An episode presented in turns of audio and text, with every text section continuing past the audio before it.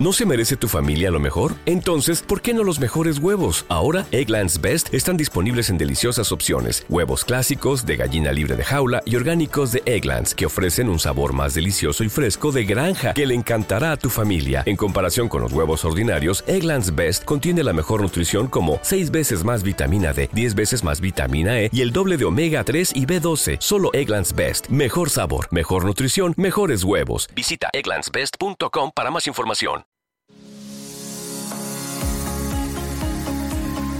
Consultorio de fondos.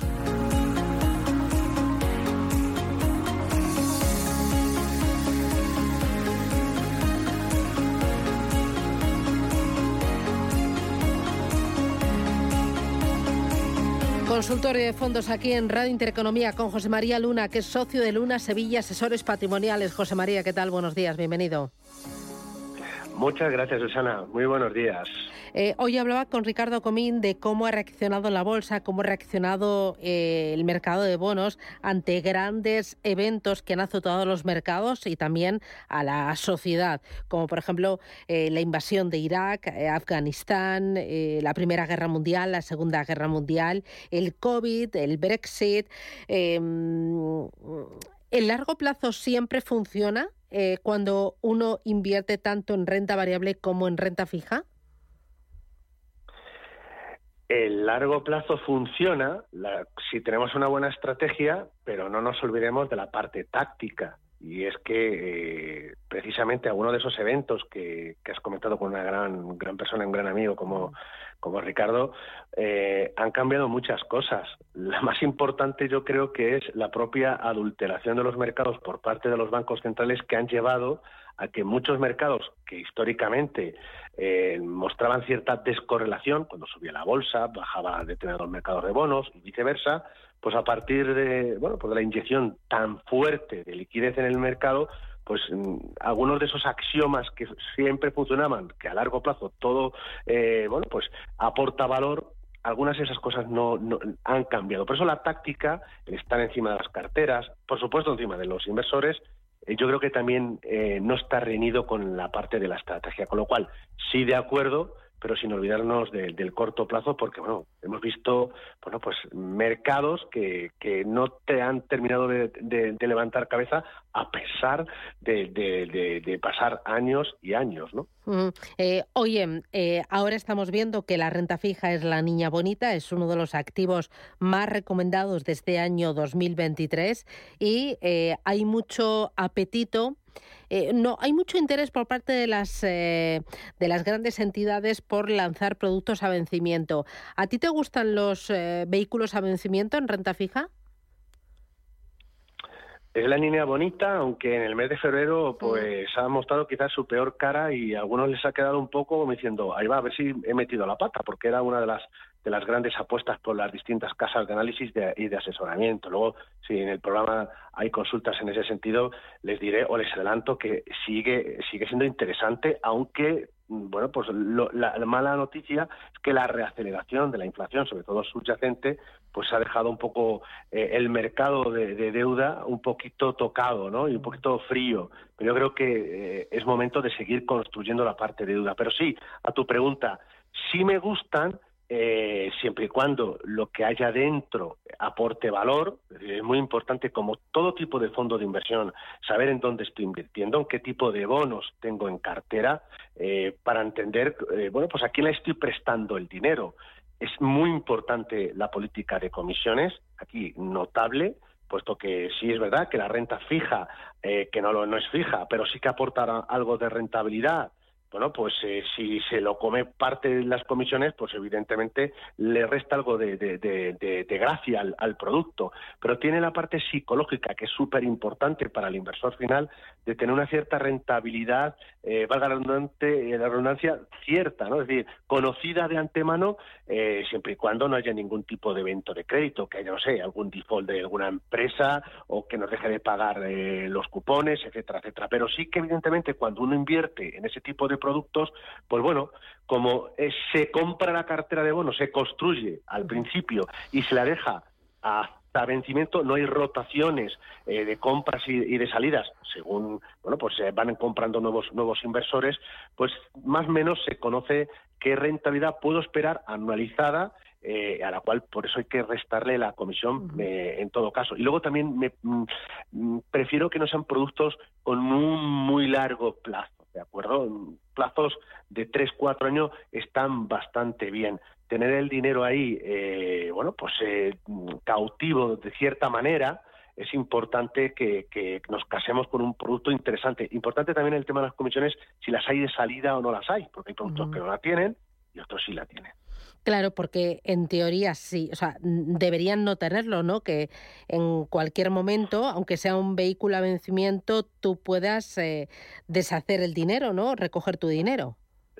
Sí, Susana, sí, es verdad, pero también es cierto que tenemos que pensar que el equipo gestor, después del trabajo que ha hecho el equipo de análisis, cuando no es el mismo, ha comprado una selección de bonos.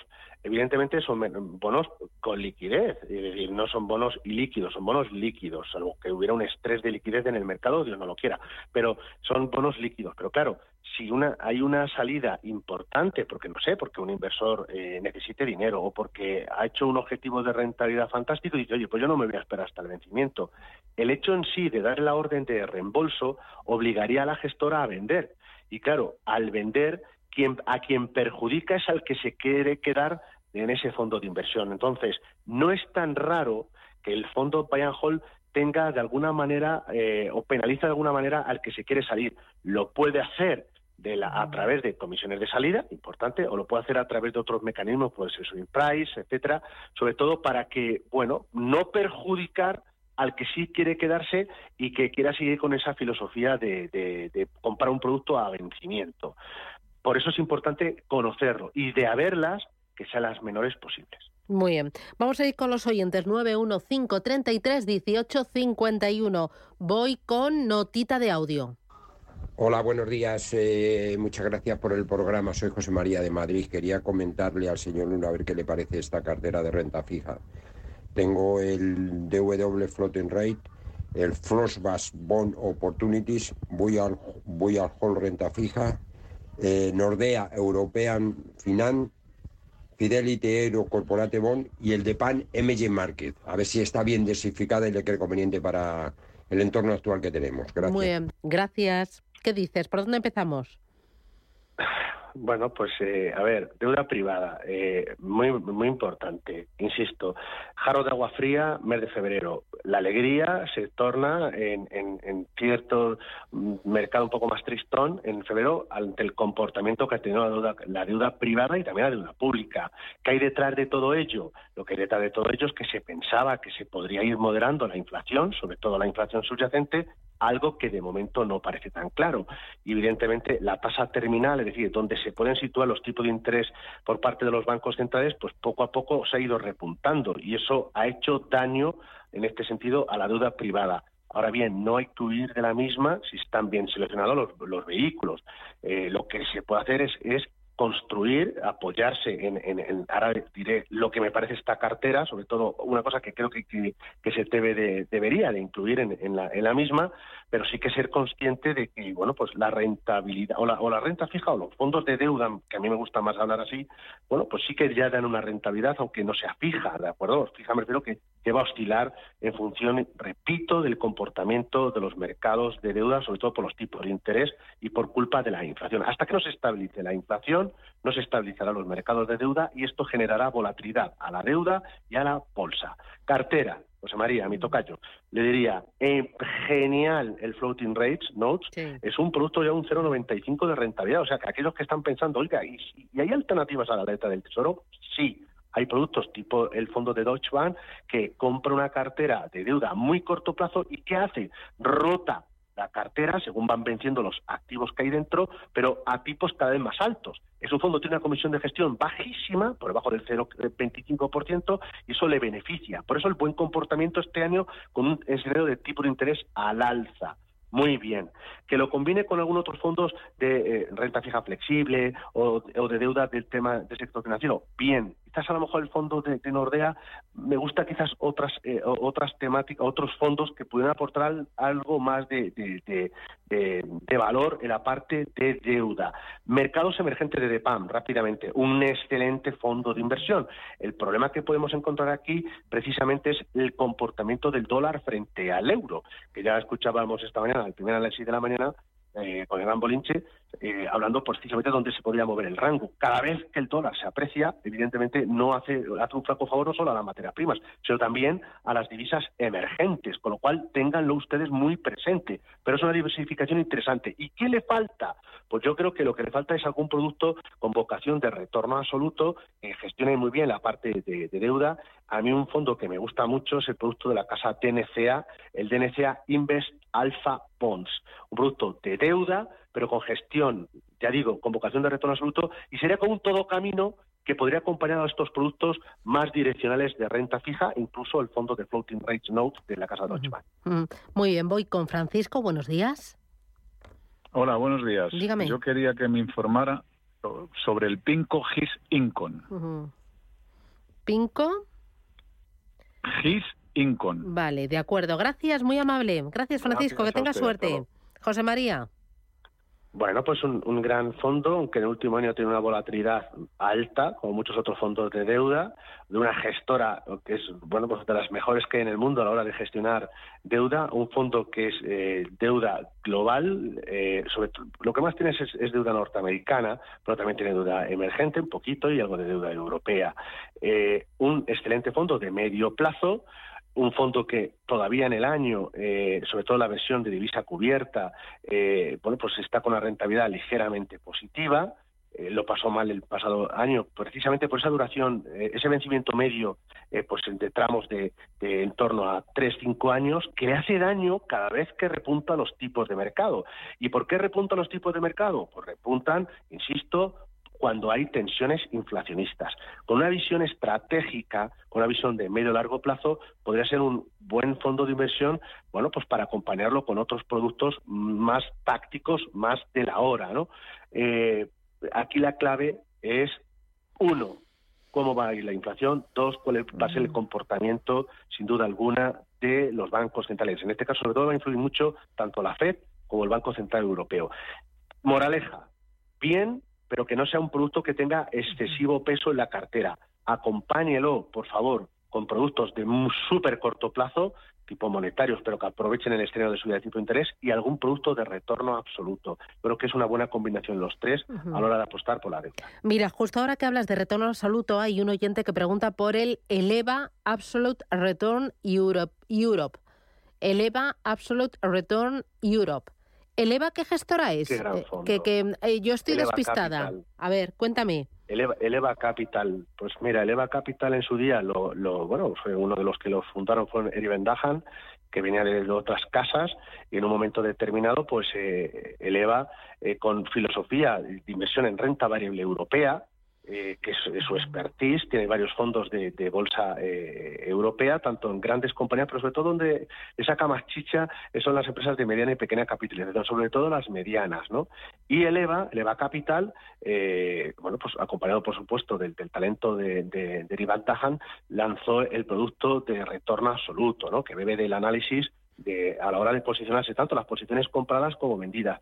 A mí me encanta este fondo de inversión a la hora de invertir en un producto de retorno absoluto. Recuerden que un fondo de retorno absoluto no es un fondo garantizado, es decir, es que siempre va a ganar. No, siempre no puede sufrir. Pero hay una parte muy importante, y es que no solo la parte de bolsa europea, que es el mercado, uno de los mercados que más nos gustan de momento para este ejercicio, dos, el talento de analistas y el del equipo de gestión, dirigido por en este caso por, por Eric, y, en tercer lugar hay algo muy importante, esto es cultura financiera. El ratio de SAR nos mide el exceso de rentabilidad del fondo frente al activo libre de riesgo dividido por la volatilidad del fondo. ¿De acuerdo? Es un ratio, y nos habla del pasado. Pero hay otro ratio que se llama el ratio de Sortino, que hace lo mismo pero en el denominador, es decir, la parte de abajo, para los que somos más de, números, no coge solo la volatilidad de todo, de todo el, periodo de tiempo sino solo la volatilidad de los momentos de caída. Bueno, pues este fondo tiene un ratio de sortino superior al ratio de SARP. ¿Qué significa esto? Que cuando las cosas se ponen complicadas, el fondo aporta incluso más valor que, en el resto del escenario, incluso cuando las cosas van bien. A pesar de la volatilidad, y precisamente por estar en Europa, este fondo pues está aportando una rentabilidad superior en estos momentos al 3,50% yo creo que es una excelente idea a la hora de posicionarnos en fondos, eh, bueno, pues que no sean tan direccionales en la parte de bolsa europea. Mm. Bien visto por el oyente. Mira, eh, otra consulta. Preguntan por el Lion Trust European Strategic Equity y por el Carmignac Portfolio Emergentes Patrimoine. Vale, bien, muy rápidamente. Son dos fondos completamente distintos. El Lion Trust tendría cierta similitud con el fondo de Leva, lo que pasa que este es un fondo un poco más, le gusta más el rock and roll, es decir, pues el otro, bueno, pues es un rock un poquito más blando, ¿de acuerdo? Y este es un poco rock más, un poco más duro, entonces la volatilidad es superior. Es un fondo de inversión que sobre todo el fondo de Lion Trust, cuando va a mostrar su cara más eh, bondadosa, es cuando los mercados tienen volatilidad, cuando hay ciertas correcciones de mercado. Dese cuenta que, por ejemplo, en el mes de enero, este fondo tiene una rentabilidad negativa. El año pasado lo hizo fenomenal y tenía una rentabilidad negativa. ¿Por qué? Porque la bolsa europea iba como un cohete. Ha seguido subiendo, pero cuando la bolsa europea corrige, el fondo aporta valor. Fíjense, en el última semana lleva casi un 2% de rentabilidad. El fondo lo ha hecho bien con la bolsa europea por ciertas rotaciones que ha habido a nivel del fondo a nivel sectorial. Es más agresivo que el anterior que comentaba, fondo, insisto, long short, posiciones compradas con posiciones vendidas. En ese sentido me gusta. Y el fondo de Carminia, rápidamente, bueno, pues a la hora de apostar por productos mixtos eh, con una vocación o centrados en mercados emergentes, me gusta. Eh, ¿Qué pasa? Pues que el cisne blanco, que era la esperanza en cuanto a China, se ha desinflado un poquito. Eso unido con la apreciación del dólar también ha hecho cierto daño a las a la deuda emergente, en este caso en divisa local. Como apuesta de largo plazo me gusta bastante, sobre todo porque China, mira, entrar en la disputa o la disputa de si el 5 o el objetivo del crecimiento del 5 a 5,5% para mí es que es irrelevante, de verdad. ¿Por qué? Pues porque lo importante es que China va a crecer y la apuesta es de crecer y sobre todo, lo hablabais vosotros esta mañana, es de crecimiento a nivel interno. Cuanto más hostil sea hacia China, el, el exterior, más van a apostar ellos por el crecimiento interior. Y el fondo de Carminia de Meiji Patrimoine puede realmente aportar valor, obviamente no es un producto exento de, volatilidad. Y que nos vamos. Gracias, José María Luna, de Luna Sevilla, Asesores Patrimoniales. Un placer. Gracias por ayudarnos y por enseñarnos. Un beso. Adiós. Chao, chao. Un beso. Cuidaros mucho. Buena semana a todos. Gracias.